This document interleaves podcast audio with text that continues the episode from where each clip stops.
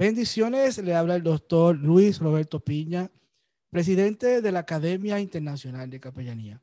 Y hoy estamos en este tiempo de capacitación donde queremos compartir con cada uno de ustedes y poder llevar un tiempo de capacitación ministerial, que tanto en este tiempo nos hace falta desarrollarnos y formarnos.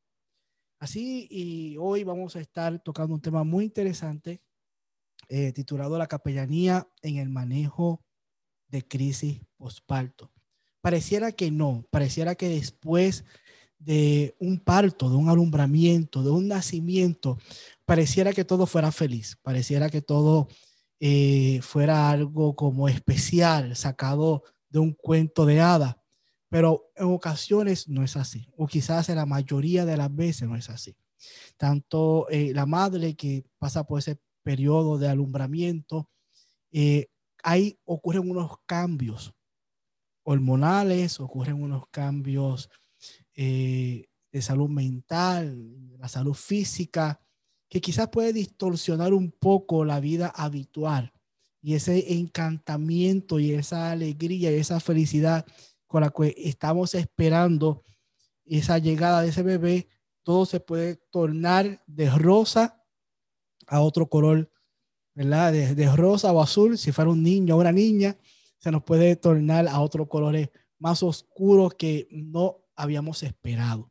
Y esta clase va a ir enfocada a eso. Esta clase va a ir enfocada a que nosotros como pastores, como líderes, como ministros, como capellanes del Señor, podamos estar atentos a, este, a estos tiempos de alumbramiento, y allá en su círculo cercano, ahí donde usted se encuentra, está trabajando con la gente, puede identificar quiénes son los que van a pronto a poder dar eh, eh, este alumbramiento, quiénes van a, trabajar, en este caso de quiénes van a dar a luz.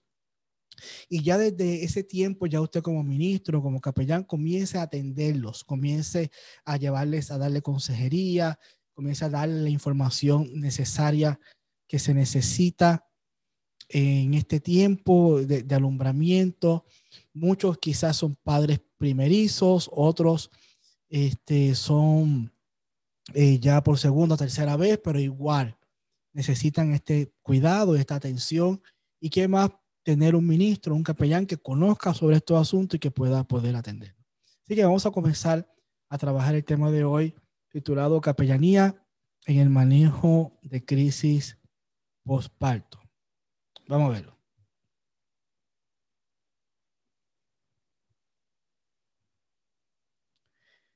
Quiero darle en breve una descripción general para que podamos entender hacia dónde vamos a ir apuntando hoy. El nacimiento de un bebé puede desencadenar una mezcla de fuertes emociones, desde el entusiasmo y la alegría hasta el miedo y la ansiedad. Sin embargo, puede derivar en algo que podría no esperar, la depresión. La mayoría de las madres primerizas sienten melancolía posparto, después del nacimiento del bebé, que generalmente incluye cambio en el estado de ánimo, episodios de llanto, ansiedad y dificultad para dormir. La melancolía posparto generalmente empieza dentro de los primeros dos o tres días después del parto y puede durar hasta dos semanas. Sin embargo, algunas madres primerizas padecen una forma de depresión más grave y de mayor duración, conocida como depresión postparto. Con poca frecuencia después del parto también se puede desarrollar un trastorno extremo del estado de ánimo llamado psicosis postparto. La depresión postparto no es un defecto del carácter o una debilidad. A veces se trata simplemente de una aplicación del parto, de una complicación del parto. Si tienen depresión postparto, un tratamiento inmediato puede ayudarte a controlar los síntomas y a crear un vínculo con el bebé. En otras palabras, es lo que estaba hablándole antes de poder comenzar en la clase de hoy, de que quizás un momento esperado de alegría eh, eh, para la familia puede convertirse en, en unos procesos de depresión, incluso agravarse, ponerse un estado más fuerte hasta que llega la psicosis. Y ya cuando llega la psicosis ya entra en unos términos, en unos ámbitos un poquito más complejos, ¿verdad? Donde para poder recuperar la estabilidad emocional de esa madre. Y no solamente la, la estabilidad emocional de esa madre, sino todo el núcleo y todo y ese matrimonio sufre, ¿verdad? Un, un, cantazo eh, muy fuerte, muy fuerte en el área emocional, en el área de pareja, en el área familiar, porque al no saber cómo lidiar con esto, no, no, no, no tener las herramientas para poder enfrentarlo, eh, puede complicarse todo el núcleo familiar. Por eso es que hoy nos encontramos aquí, para poder aprender sobre esto. Pero antes de poder seguir con este tema, y ustedes saben que siempre eh, voy a hablarle de qué es la Academia Internacional de Capellanía, qué es lo que estamos haciendo, qué es lo que somos, qué es lo que hacemos, para que quede grabado para las personas cuando escuchen esta información, entonces puedan eh, conocer qué es lo que estamos haciendo como la Academia Internacional de Capellanía. Somos una organización educativa especializada en proporcionar credenciales y certificaciones profesionales en el área de la capellanía. Así que no somos un ministerio que salimos a hacer ayuda social. Claro que sí, también lo hacemos, pero somos un ente educativo especializado en el área de, la educación para poder proporcionar las credenciales y los diplomas adecuados para que te puedas desarrollar como un ministro ordenado en el área de la capellanía. Estamos acreditados por el Departamento de Educación del Estado de la Florida como una identidad religiosa en el campo de la educación para poder eh, imprimir y poder, ¿verdad? Eh, expedir todos los diplomas correspondientes al área de educación. Asimismo, estamos acreditados en el área de teológica para poder entonces desarrollar no solamente la certificación de capellanía, sino poder ofrecer otros cursos luego de la certificación de capellanía, como grado asociado, bachillerato, maestría, doctorado a nivel universitario. Y estas son las tres casas acreditadoras que nos respaldan para poder expedir esos títulos universitarios.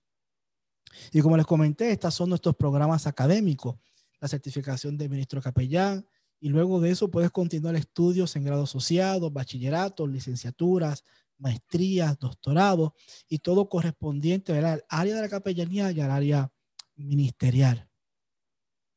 A muchas personas nos preguntan, cómo es que se hace esto? ¿Cómo yo puedo lograr hacer un ministro capellán?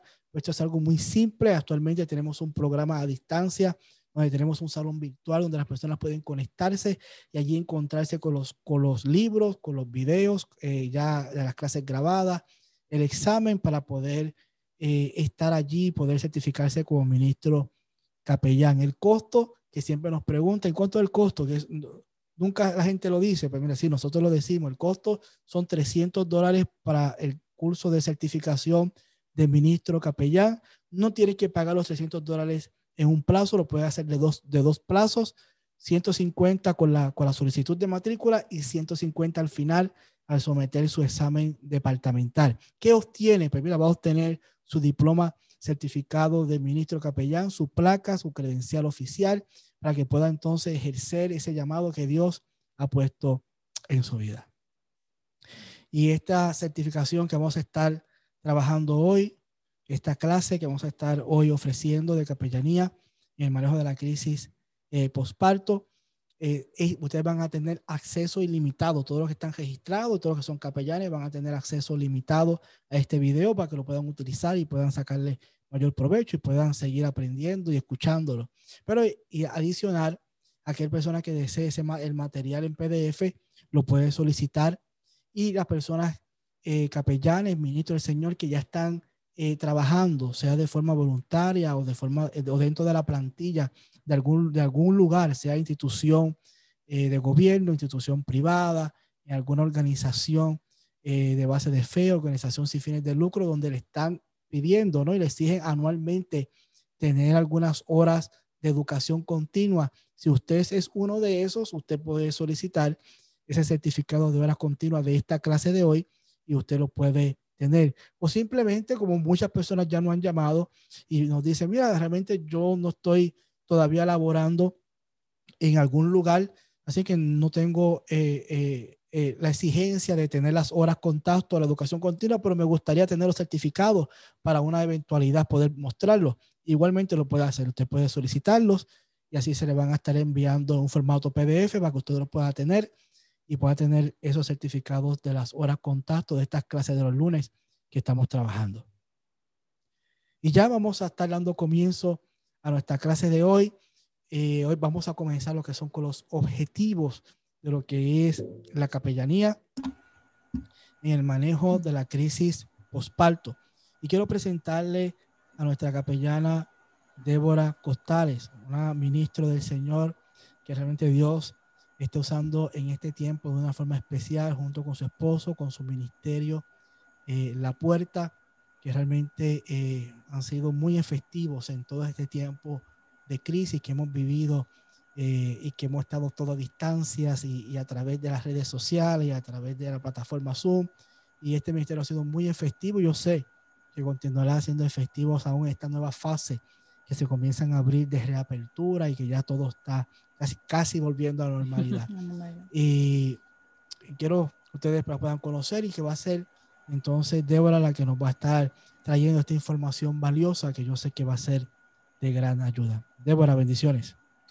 Saludos, gracias, eh, doctor Lespiña, de verdad, por esta oportunidad. Eh, para mí es un privilegio, eh, ya que en, en, un tiempo también de dificultad que yo tuve hace muchos años, eh, muchas personas hicieron por mí lo que hoy voy a explicarles a ustedes, ¿verdad? Así que espero que eh, esta clase pues les sirva de, ayuda.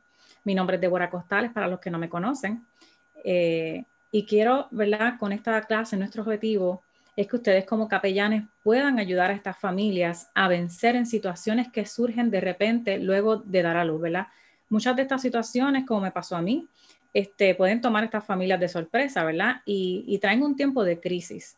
Y nuestro deber como capellanes es ayudarle a superar estas circunstancias y evitar o, detener que estas situaciones escalen a eventos lamentables en medio de estas familias.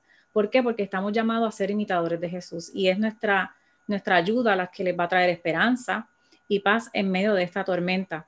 Así que lo más que queremos hoy es darle herramientas de cómo trabajar con estas familias y qué situaciones son las que pueden ocurrir, las situaciones que pueden ocurrir, eh, eh, que pueden traer crisis a estas familias, son muchas veces complicaciones durante y después del parto, el bebé nació con problemas de salud u otras necesidades especiales, ¿verdad? Y esto les toma por sorpresa a los padres y, no saben cómo manejar esto.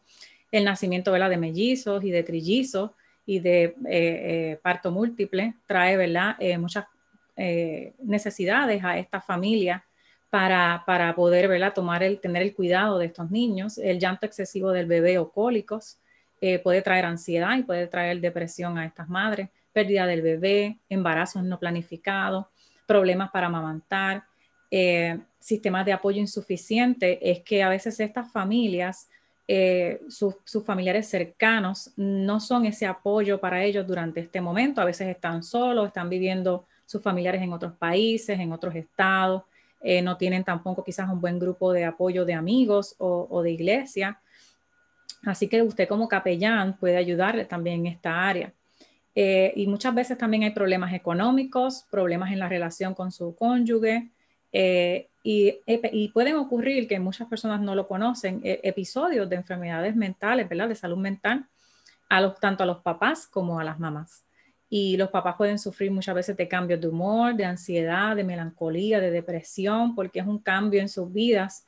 Y si mamá también está sufriendo de, algún, de, alguna ansiedad, de depresión, eh, de, una psicosis, que más adelante vamos a explicar con detalle qué es una psicosis, o mamá está en el hospital con problemas de salud o, o la tuvieron que admitir, ¿verdad? Eh, varios días, semanas o meses en un hospital psiquiátrico, pues claro que papá va a estar afectado y puede estar ¿verdad? teniendo una depresión. ¿Cómo nosotros este, vamos a trabajar eh, todas estas situaciones, ¿verdad? Las herramientas que les vamos a dar van a ayudarles a ustedes a trabajar con ellas. Pero antes de, darles las herramientas, queríamos hablar un poco de lo que son estas enfermedades de salud mental que afectan a estas mamás. Y, y, cuáles son los síntomas para que usted como capellán, cuando hable con esta familia, pueda identificar qué, les está ocurriendo y si la situación que les, este, está pasando a esta familia, pues está llevando a mamá o a papá a, tener depresión, ¿verdad? O, ansiedad o melancolía. Y vamos. A, tocar los síntomas de cada una para que puedan ir conociendo eh, la diferencia entre cada una. En el caso de, de los síntomas de melancolía postparto, es, esto no dura mucho tiempo, muchas veces estas mamás sufren de esto solo las primeras dos semanas. Ellas pueden tener cambios de humor, ansiedad, estar irritables, eh, puede ser por causas hormonales o porque pues el, este, esta nueva, este nuevo bebé pues es un reto para los papás y en lo que se acostumbran, pues muchas veces las mamás pueden sufrir ¿verdad? este tipo de, de melancolía. Pero a diferencia de lo que es una depresión, es que ya la depresión la mamá lleva en ese estado, ¿verdad? De melancolía, de, llanto excesivo, más de, dos, más de dos semanas. A veces mamá ya viene con esa depresión desde el embarazo, así que puede llevar meses en esta situación y por eso es que se le denomina una depresión. Puede estar eh, eh, con una irritabilidad excesiva, mucha inquietud, ya la mamá puede estar pensando en lastimarse a sí misma, puede estar teniendo pensamientos recurrentes de, muerte, no puede dormir, tiene este, miedo a no ser una buena madre, desesperanza, quizás no tiene un buen cuidado del bebé porque todo el tiempo se siente cansada y ya por eso la depresión es, un estado un poco más severo. Pero a diferencia de, perdóname, ahora sería que también papá le puede dar depresión, ¿verdad? Los papás a, ver a sus esposas también de esta forma eh, y a también tener este reto de, cómo manejo a bebé, cómo lo cuido, pues papá también puede tener esa ansiedad, esa depresión, ¿verdad? Puede sufrir cansancio, sentirse abrumado. Este, también papá puede tener cambios en sus patrones de sueño, de, alimentación, todo debido, ¿verdad? A este, a este nuevo cambio o a estas situaciones de las cuales hablamos de crisis que pueden estar ocurriendo dentro del hogar. Pero es bien importante saber la diferencia entre lo que es una psicosis, ¿verdad? Y la depresión. En, el caso de que mamá tenga una psicosis, que es algo raro, ¿verdad? Que ocurre a mamás que dan a luz, no es algo muy común, puede ocurrir una de cada 500 mujeres que dan a luz o una de cada mil, dependiendo del país, ¿verdad? De esas estadísticas de cada país. Pero aunque es raro, ¿verdad? Suele pasar y toma de sorpresa tanto a papá, tanto a los familiares, porque esto puede ocurrir de repente. Puede ocurrir luego de los cuatro o cinco días, la primera semana. Y mamá puede estar bien y de momento mamá cambió. Le cambió su mente, empezó a tener pensamientos irracionales, empezó a estar confundida. Mm, a veces puede tener problemas para comunicarse, puede estar alucinando, escuchando voces o entendiendo todo lo que está a su alrededor, lo puede estar entendiendo de forma incorrecta, ¿verdad? Puede en los casos, ¿verdad? No, no todos los casos de psicosis mamá se intenta lastimar, ¿verdad? Pero hay casos eh, severos en que mamá se intenta lastimar, ¿verdad? O a bebé. Pero no es, no es lo común. Este, y puede causar, causar muchos pensamientos este, o conductas que no son propias de esta mamá. O sea, la persona que, que conocía a esta persona, cuando la ve, eh, ve que es totalmente eh, una persona cambiada, no es la persona que conocían. Y esto es algo, ¿verdad?, que trae una, crisis a estas familias, a papá y a toda la familia, ¿verdad? Completa, porque dicen, esta persona que está aquí no es, este, no es ella, ¿verdad? Y, es bien importante conocer todos estos síntomas porque ustedes como capellanes, cuando vean estas situaciones, pues son situaciones en las que tienen que tomar acción, ¿verdad? Y ayudar a estas familias. Porque en el caso de, lo que es la depresión o la psicosis o que un bebé venga, ¿verdad? Con, con necesidades especiales, esto no va a durar dos semanas. Esta situación en esta familia puede durar meses o un, año, ¿verdad? Como lo estaba mencionando el doctor eh, Luis Piña. ¿Cuáles son las causas? Pues no existe una sola causa. Muchas veces se cree que los cambios drásticos en las hormonas es lo que eh, trae depresión a las mamás, problemas emocionales, ansiedad. En el caso de la psicosis, se cree también que son esos cambios drásticos en los niveles hormonales, pero no significa, ¿verdad?, que, si tienes problemas económicos o si bebé, eh, perdiste bebé o si bebé viene con necesidades especiales, no significa que esto siempre va a llevar a la mamá a una psicosis, porque no, no se ha probado que esto tenga un impacto directo, ¿verdad? Porque hay mamás que han pasado por muchas de estas circunstancias, ¿verdad? Y esto no les ha llevado a una psicosis y por eso entienden que uno de los factores eh, que más impacta, que puede traer esta psicosis a las mamás, es ese cambio eh, hormonal. ¿Por, ¿Por, qué nuestra ayuda es tan importante? Porque en estos momentos, como decía el doctor Luis Piña, estas familias están esperando, ¿verdad? Ese bebé, quieren que todo sea perfecto, están locos por ver la cara de, bebé y de momento todas estas cosas pasan y no se sienten preparados, no se sienten listos, no tienen los recursos y, nosotros podemos intervenir y, ayudar a estas familias para, para que puedan tener estrategias y salir de esa circunstancia en, en la que están, ¿verdad? Y así que eh, dándole un panorama de cuáles son estas distintas crisis les puede ayudar a entender ¿verdad? la urgencia de nosotros como capellanes, no decir esto se le va a pasar, en un mes todo va a estar bien, este, o simplemente solo ayudar con una este, llamada. Eh, hay mucho más que se puede hacer para que estas familias puedan salir de, de estas situaciones. ¿Y qué, qué cosas prácticas yo puedo hacer ¿verdad? como capellán para ayudar a estas familias? como capellán yo, yo puedo ayudar a estas familias.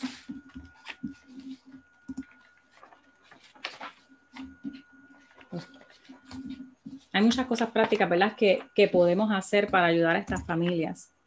Y entre ellas, ¿verdad?, es, es estar en contacto con nuestras familias.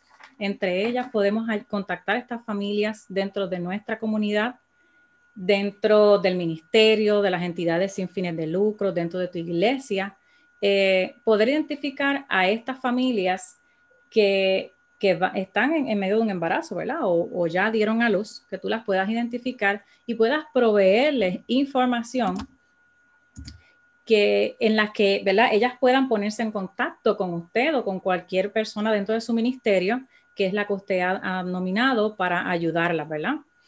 Y mantener este contacto es bien importante durante el embarazo o por lo menos por los primeros tres meses luego de que las mamás dieron a luz, pero en el caso de que este bebé haya nacido con necesidades especiales o mamá haya sufrido una psicosis, eh, este contacto debería mantenerlo por, por lo menos por un año. ¿Por qué? Porque muchas mujeres que sufren psicosis postparto, aún a los seis meses de haber dado a luz, todavía mamá no está, ¿verdad? Eh, eh, toda su mente racional y aún los papás de tener algún bebé con necesidad especial, pues pueden estar todavía teniendo dificultades en el cuidado, en, ayuda, ¿verdad?, de los medicamentos que necesitan. Económicamente, esto puede estar afectando a los papás y emocionalmente, ¿verdad?, estar cansados, estar deprimidos. Y por eso en estos casos es bueno mantener un contacto, ¿verdad?, por, por mucho más tiempo. Es bien importante dialogar con estos padres a través de una serie de preguntas en la que usted como capellán pueda saber las situaciones, ¿verdad? Y determinar entonces un plan para ayudarlo. Como sabemos que estas situaciones pueden durar mucho tiempo, pues es bueno que usted desarrolle un plan, ¿verdad? Y, vea cuáles son sus necesidades y cómo podemos ayudarlos a largo plazo, ¿verdad? Y, la lista de las cosas que hemos hablado nos pueden ayudar para elaborar estas preguntas. También sería bueno, ¿verdad? Informarles que deben consultar a su médico inmediatamente de, de mamá presentar algunos síntomas de problemas de salud mental, como los, los que mencionamos eh, anteriormente, eh, especialmente en el caso de depresión y psicosis, ¿verdad? Que se consulte con el médico inmediatamente, que las familias no tengan temor de hacer esto y de hablar con alguien. En el caso de ver a mamá que no se está comportando como antes. En el caso, ¿verdad? De, de lo que es la psicosis o depresión, muchas veces es mejor no contactarse directamente con mamá, sino contactar a papá o algún familiar cerca ¿verdad? De que, cercano que conozca a, mamá. ¿Por qué? Porque muchas veces, pues, como hablamos anteriormente, la mamá que está en una psicosis no está con su mente bien, así que posiblemente pues, eh, no le va a poder contestar, ¿verdad? No le va a poder eh, eh, tratar a usted como una persona normal y va a tener que hablar con algún otro familiar. Y aconsejarles a estas familias es bien importante escoger una persona de confianza a la que ellos les comuniquen la actualización de su situación, para que ellos no tengan esa tarea abrumadora de estar diciéndole a todo el mundo, ¿verdad?, lo que está pasando. Eh, por ejemplo, una mamá que perdió su bebé, pues no estaría que estar comunicándole a todos los, amigos, a todas las personas que conoce eh, de lo que está pasando, sino que esta persona que, que, que, ella ponga de confianza estaría haciendo ese trabajo y en medio de este, de este momento tan triste, pues ellos pueden mantener informadas a las personas, pero ellos no estar haciendo, ¿verdad? Ese trabajo. Y también sería bueno, ¿verdad? Establecer, ayudarles a establecer un grupo de apoyo. Ese grupo de apoyo de con familiares, amigos, ¿verdad? O personas de la iglesia. Establecer ese grupo de apoyo que pueda visitar a estas personas constantemente y les puedan ayudar a descansar, ir a citas médicas, compartir con otros, ¿verdad? Con otras personas y tener tiempo de pareja que les ayude a salir. Esto es bien importante porque a veces están tan en medio de esa crisis, en medio de esa situación y si están solos, ni siquiera quizás puedan tener cuidado de sí mismos, ir a sus citas o descansar. Así que este grupo de apoyo entiendo yo que, que para mí, ¿verdad? En mi caso y en el de muchas otras mujeres, fue eh, una de las cosas más importantes, este grupo de apoyo que, diariamente te estén, ¿verdad? Ayudando. ¿Y qué cosas debe, debe este grupo de apoyo hacer? Y en especial, ¿verdad? Este grupo de apoyo eh, eh, debe ayudar si mamá está hospitalizada en un hospital psiquiátrico. La mamá puede estar un mes en un hospital psiquiátrico o más y papá va, va a estar solo. Y es importante, ¿verdad? Que si papá está solo en la casa con este nuevo bebé, este grupo de apoyo pues esté allí, ¿verdad? Para cocinar, para llevar comidas, para realizar los quehaceres del hogar, fregar, limpiar, permitir descansar a los padres, ayudar con el cuidado del bebé, recordarle las responsabilidades financieras, a veces están tan abrumados, tan deprimidos, que hasta se les puede olvidar a estos padres eh, pagar las cosas cotidianas, ¿verdad? Y también nosotros examinar si en medio de estas situaciones se han afectado económicamente para poder cubrir sus responsabilidades. Y bien importante, no impongan ideas, sino ofrezcan soluciones a los problemas, ¿verdad? Usted como capellán va a ir a ofrecer eh, esa idea, ese apoyo, y va a dejar ¿verdad? que estas personas sean las que decidan pues la ayuda que, quieran recibir. También es bueno establecer un, listado de las necesidades económicas y artículos que mamá o bebé necesiten en caso de que bebé venga con necesidad especial, pues van a, necesitar medicina o ciertos alimentos especiales que son costosos y usted como ministerio puede también ayudar, ¿verdad? O, o uniendo a otras personas puede también ayudarles. Sería bueno proveer un listado de grupos de apoyo, de miembros de la comunidad, de entidades sin fines de lucro, de, de ayudas del gobierno, que, estén disponibles para ayudar a estas familias económicamente o con educación, ¿verdad? Porque muchos de estos grupos de apoyo pueden enseñar a los papás el manejo del bebé, cómo, cómo lactar, y también el gobierno muchas veces tiene ayudas económicas para estos familiares. En el caso de, ¿verdad? de que sea que bebé tenga eh, un llanto excesivo debido a cólicos, sería bueno recomendarle inmediatamente que mamá se contacte con un pediatra o con un experto en lactancia. A veces esto puede causar un, ambiente bien difícil de ansiedad, hasta deprimir a las mamás, porque estos cólicos pueden estar por, por dos a tres semanas los bebés llorando sin parar. Así que aunque se ve algo sencillo decir es que ves lo que tienes un cólico, el que sea algo constante y que dure mucho tiempo, ¿verdad? Eh, trae ansiedad, ¿verdad? Dentro del hogar. Y a veces, ¿verdad? Con una recomendación del pediatra que puede evaluar por qué está teniendo cólico, se resuelve la situación.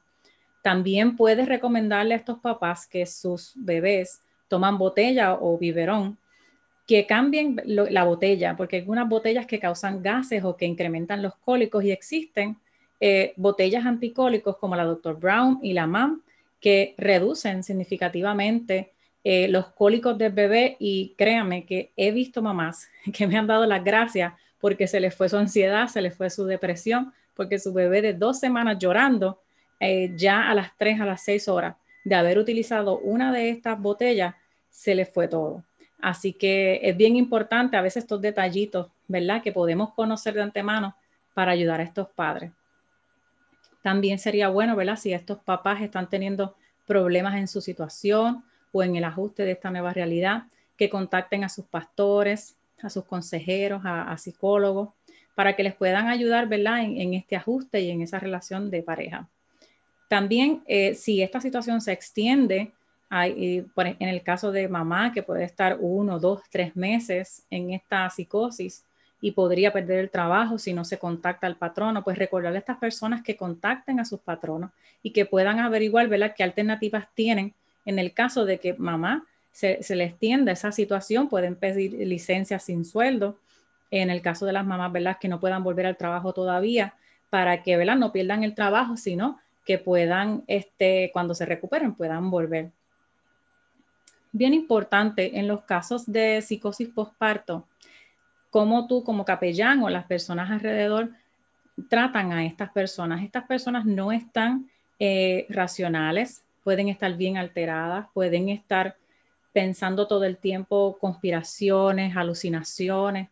Así que si te acercas a ellas de forma agresiva o tratando de, obligarlas a que ellas eh, caigan en la realidad, porque pues a veces es chocante, inclusive para su familia, que, que la persona no está normal como antes y a veces quieren como que no, lo pueden entender y pueden decirle a esta persona que tiene que volver a la realidad. Pero lamentablemente estas personas en esa situación eh, no tienen la voluntad para salir de eso. Así que es bueno que el capellán le hable con los familiares, ¿verdad? Y con papá, de que sean comprensivos, le hablen de forma calmada, este, y con amor logren dirigirla, ¿verdad? A, a hacer las cosas que tengan que hacer con ella, que no tengan la música alta, que muchas veces les puede afectar que haya mucha gente en la casa. Cuando las mamás están en psicosis, eso las puede alterar. Y que el capellán pues ayude a esta familia con sabiduría en lo que mamá mejora, pues que ese ambiente para mamá sea calmado, porque ve si no la alteran más y la situación pues se puede complicar. ¿Verdad? Lo, lo pongo al final, la parte espiritual, pero no es la, la menos importante realmente para mí es, es la más importante. Y es la parte espiritual, ¿verdad? Como capellanes. ¿Qué nosotros podemos hacer? Porque a veces aún para nosotros como capellanes o para papá o para mamá, esto puede ser algo bien retante. Y aunque hayas ayudado económicamente o hayas estado ahí, ver a la persona que no se recupera, ver que la situación sigue siendo un poco eh, triste o difícil, te puede frustrar. Y por eso es bien importante eh, en todo esto que estés haciendo, pedir la ayuda del Espíritu Santo para cada caso y para cada familia, porque las estrategias que, Él te puede dar y a, ti, a la familia, las va a ayudar a salir poco a poco de, esta tempestad, serán dirigidos a encontrar paz. Eh, les puedo dar un ejemplo, en el ejemplo de una de mis amigas. Eh, con ella se hizo de todo, a ella se le internó en hospital psiquiátrico, a ella se le dio electroconvulsión, a ella se le dio medicamentos y todavía a los seis meses ella no, no había vuelto a ser la persona que era antes. Y, fue orando, buscando la dirección del Espíritu Santo, que nos percatamos que uno de los medicamentos podría estar manteniéndola, ¿verdad? Eh, en este estado en el que ella le molestaba algo, ¿verdad? Eh, como un efecto secundario. Y entonces instamos a papá a que hablara con su médico y verificara los medicamentos. Tan pronto el médico verificó los medicamentos y se los fue cambiando, ella volvió a la normalidad. Así que por eso es bien importante eh, la dirección del Espíritu Santo. Te puede dar sabiduría para manejar todos estos casos y eso lo vemos en Isaías 40:11. En Isaías 40:11 dice, alimentará su rebaño como un pastor llevará en sus brazos los corderos y los mantendrá cerca de su corazón. Guiará con delicadeza a las ovejas con crías. Así que si nosotros pedimos dirección del Espíritu Santo, tenemos la seguridad, como dice su palabra, que el Señor nos enseñará, no, el Señor nos enseñará a guiar con delicadeza a estas ovejas que tienen crías. Eh, y, usted tendrá el corazón de, de Cristo ese corazón de empatía, de, amabilidad, ¿verdad? Y de, guiar a estas personas hacia adelante. Y el Señor les dará sabiduría, porque en Jeremías 3:15 dice, les daré pastores conforme a mi propio corazón, que los guiará con conocimiento y entendimiento. Así que tenga la seguridad de que si usted busca la dirección del Espíritu Santo, Él le va a ir dando ese conocimiento y ese entendimiento para manejar cada caso. Y también bien importante fortalecer espiritualmente a papá y a mamá. ¿Cómo podemos hacer esto? Podemos orar y ministrar e interceder por estas personas, ¿verdad? hasta que encuentren libertad de esa crisis en la que se encuentran. Puedes hacerlo por teléfono, por videollamada o en persona.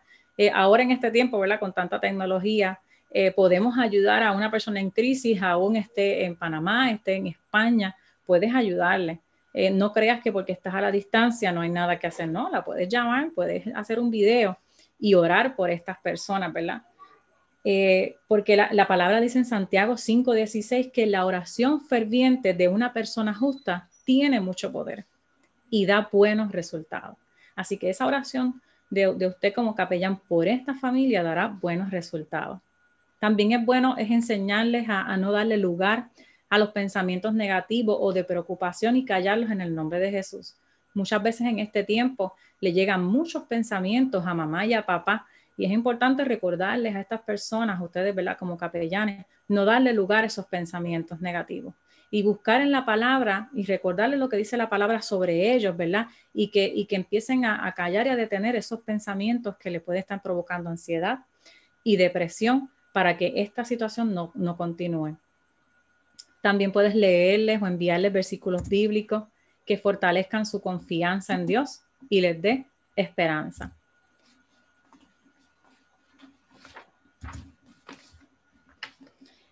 Y también es bueno, ¿verdad?, que le enseñes la importancia de acercarse a Dios en oración. Acercarse a Dios en oración, la lectura de la palabra, decirle a Dios lo que ellos necesitan y le den gracias, ¿verdad? A veces en medio de todas estas situaciones se nos olvida hacer esto, ¿verdad? Y es bueno que usted como capellán le diga a estas personas, no, no dejes la oración, no dejes la lectura de la palabra, no dejes de darle gracias, no dejes de decirle a Dios lo que necesitas, porque Dios, como dice su palabra, eh, eh, nos, escucha, ¿verdad? Y cumplirá sus promesas. Y así que es bueno como, como capellán enseñarle estas, eh, estas, estas herramientas a las personas para que puedan salir adelante. Y si no han tenido un encuentro con Cristo, no han entregado su corazón al Señor, todo esto que usted va a hacer por esta persona va a abrir su corazón a escucharle y que usted ore para que usted tenga el momento oportuno para explicarle a estas personas el Evangelio y la importancia de creer a Jesús, de creer en Jesús, ¿verdad? De que Él los puede sacar adelante, pero también puede salvar sus vidas. Así que usted sea sabio, ¿verdad? Y en oración pida la oportunidad de estas familias que usted está ayudando, también usted les pueda presentar el Evangelio. Y una también de, las cosas para terminar que es, es de gran beneficio a estas familias es su compañía. Es todas estas cosas que usted puede hacer por ellos para ellos eh, no van a tener, ¿verdad?, eh, cómo pagarle a ustedes por esto que ustedes estén haciendo. Esto les dará esperanza. Ellos sentirán que Jesús entró en su casa, que Dios los visitó. Eh, ¿Por qué? Porque van a ver a Jesús reflejado en usted. Así que es bien importante que usted ¿verdad? tome estas herramientas y cuando vea a estas personas en, dificultad, tome acción, ¿verdad? Vuelva a, ver el video, si tiene duda, eh, revise los síntomas, eh, haga un listado de las cosas que hablemos y las tenga ahí eh, presentes para que cuando estas cosas pasen usted se sienta que sepa lo que, lo que debe hacer. Porque, como dice en Primera de Juan 3:16, conocemos lo que es el amor verdadero, porque Jesús entregó su vida por nosotros. Así que en, en Primera de Juan 3:16 es donde te habla, ¿verdad? Esta, esta gran verdad, de que la gente va a conocer el amor de Jesús en nosotros porque vamos a dar la vida por nuestros hermanos. Y aunque todas estas herramientas, eh, eh, uno puede decir, wow, es que es mucho lo que hay que hacer, eh, pero sí, como dice en la palabra, la manera que como Jesús hizo por nosotros es que Él murió por nosotros, nosotros en todas estas acciones damos la vida por nuestros hermanos. Y dice también en el versículo 17, si alguien tiene suficiente dinero para vivir y ve a un hermano en necesidad, pero no le muestra compasión, ¿cómo puede estar el amor de Dios en esa persona? Queridos hijos, que nuestro amor no quede solo en palabras, mostremos la verdad por medio de nuestras acciones. Nuestras acciones demostrarán que pertenecemos a la verdad y entonces estaremos confiados cuando estemos delante de Dios. Eh, yo les puedo testificar que muchas personas eh, en mi situación, ¿verdad? Que yo sufrí psicosis postparto eh, a los cuatro días luego de dar a luz. Eh, fue una situación bien difícil para nosotros y les puedo asegurar que muchas personas hicieron lo que, estas, en, lo que en estas herramientas les mostramos a ustedes. Y hoy yo le puedo contar, ¿verdad? Que estoy aquí bien, que, que vencí esa situación. Eso fue hace ya casi nueve años. Yo llevo ocho años fuera de medicamentos. Así que usted puede con seguridad decirle a estas personas, Dios te va a sacar de ahí. ¿Por qué? Porque usted sabe que hay testimonios de otras personas que lograron salir de estas situaciones y fueron muchas personas con mucho amor, un, apoyo familiar, guerreros de oración, de intercesión, que pelearon por mí, pelearon por mi familia, nos ayudaron de todas las formas que, les traje aquí en estas herramientas económicamente. Eh, trajeron personas para cuidarme, para que mi esposo pudiera volver a su trabajo. Y hoy, gracias a todo eso, yo estoy aquí. Eh, el Señor sanó mi mente, yo pude tener un segundo hijo y, no pasar por la misma situación. Así que tenga la fe hoy, si estás viendo este video, de que tú que estás ayudando a una de estas personas, le puedes decir con seguridad, sabemos que Dios te va a sacar adelante. Vamos a ayudarte, vamos a ayudarte a levantarte, vamos a, a orar a Dios por esta situación y el Señor nos va a dar la salida como lo hizo conmigo y como lo ha hecho, ¿verdad? Con otras personas que han pasado por lo mismo que yo. Así que esto sería todo, ¿verdad? Hoy, Luis Piña, de mi parte, si tienen alguna duda o alguna pregunta, pues estoy disponible. Bendiciones, le damos gracias al Señor en este tiempo por esta eh, gran información que hemos tenido y nuestra hermana y capellana Débora, que nos ha dado una información muy valiosa para este tiempo y poder trabajar lo que es el manejo de crisis postparto. Ustedes que son pastores, ministros, capellán, como les dije al principio, poder desarrollar y darle este acompañamiento espiritual, de orientación, de cuidado a estas parejas que van a pronto a poder dar eh, ese alumbramiento ese nuevo eh, nacimiento del hogar, que podamos realmente servir de apoyo en este tiempo, porque quizás todo no puede parecer de ese color azul o de ese color rosa, que se puede tornar de otro color, pero ahí para eso estamos nosotros, para eso Dios nos ha llamado, para eso estamos capacitándonos, adiestrándonos, para que podamos ser efectivos en ese llamado que Dios ha puesto en nuestras manos. No sé si hay alguna duda, alguna pregunta, eh, alguna aportación a la clase de hoy.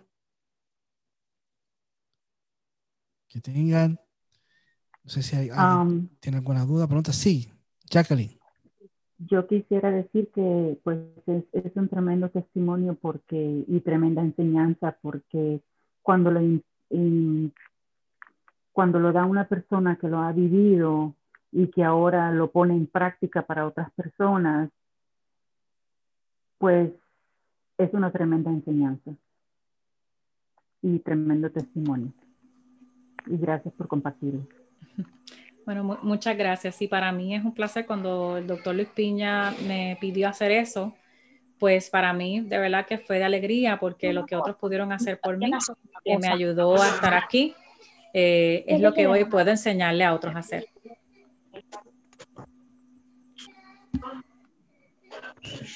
A ver si hay alguna duda, pregunta, aportación a la clase. Nexi, ¿está por ahí? ¿Va a comentar algo?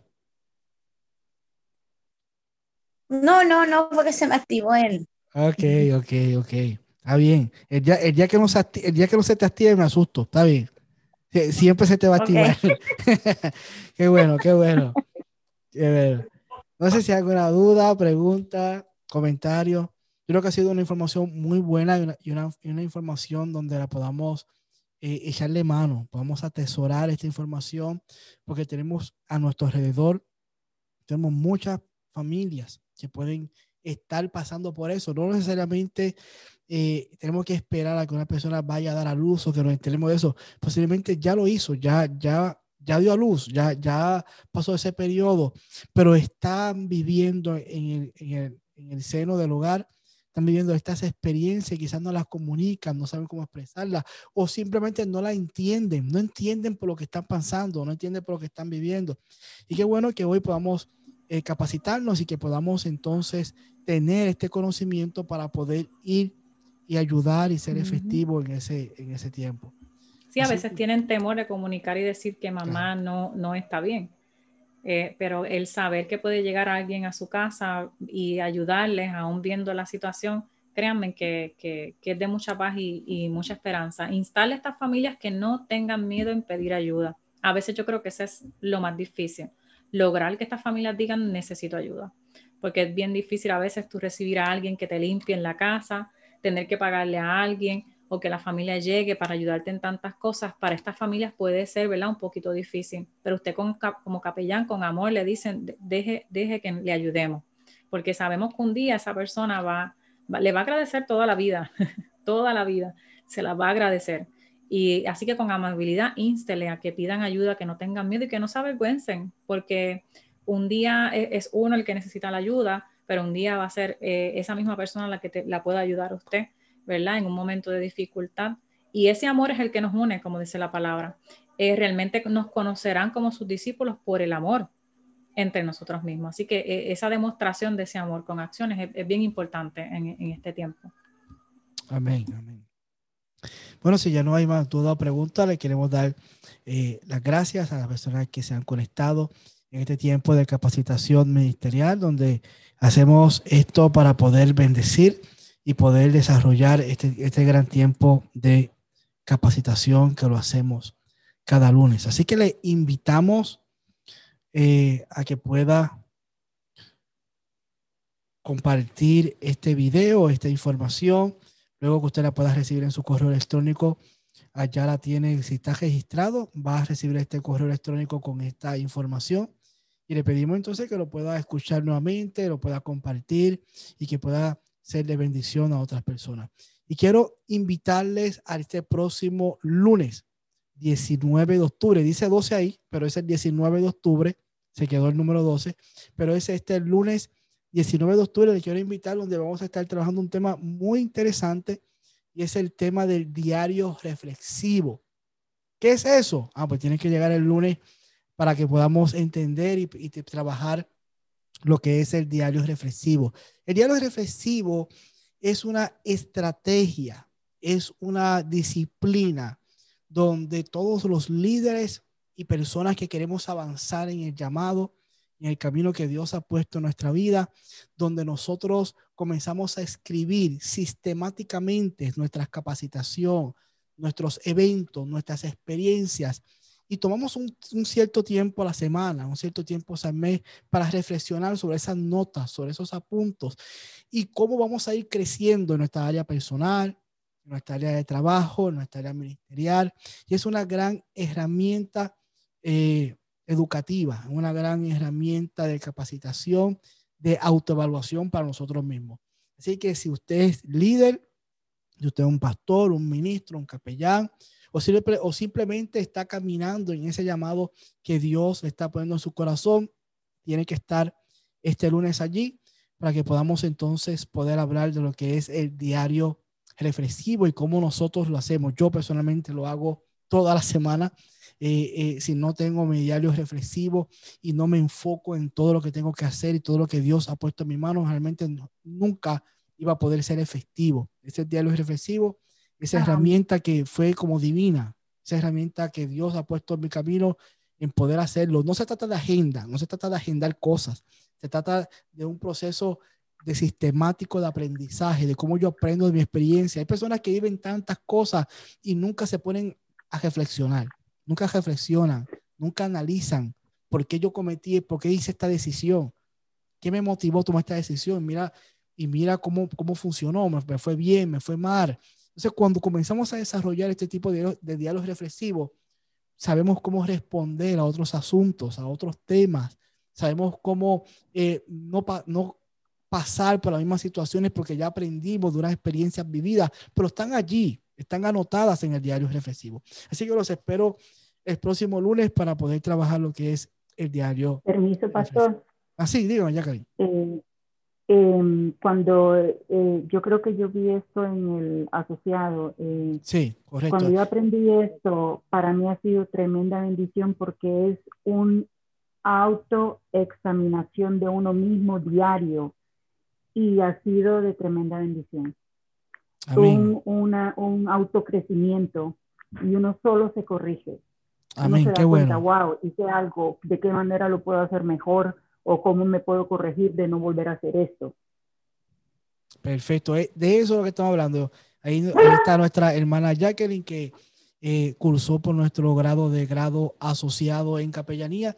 Y en grado asociado en capellanía tocamos esta clase ya más a fondo y más detallada. Incluso yo creo que es la primera clase del diálogo reflexivo eh, de, del grado asociado. Yo creo que comenzamos en la primera clase del grado asociado con este tema, por poder enseñar a los pastores y ministros que ya comienzan ese grado asociado a desarrollar estos diarios reflexivos. Y qué bueno que está Jacqueline por ahí y, y pudo terminar ese grado asociado, ya está graduada de grado asociado y cuenta esa experiencia de cómo le fue en esa clase y cómo le fue de beneficio. Así que te invitamos a que también te unas, que sea de bendición a este tiempo de capacitación el lunes, que vamos a estar hablando del diario reflexivo. Así que nos vemos el lunes siguiente, que Dios nos continúe bendiciendo. Vamos a desconectar por acá la grabación. Bendiciones, ¿verdad? Y buenas noches a todos. Bendiciones. Gracias a Débora que está por ahí conectada. Vamos a, de- a desconectar la grabación. Bendiciones a todos.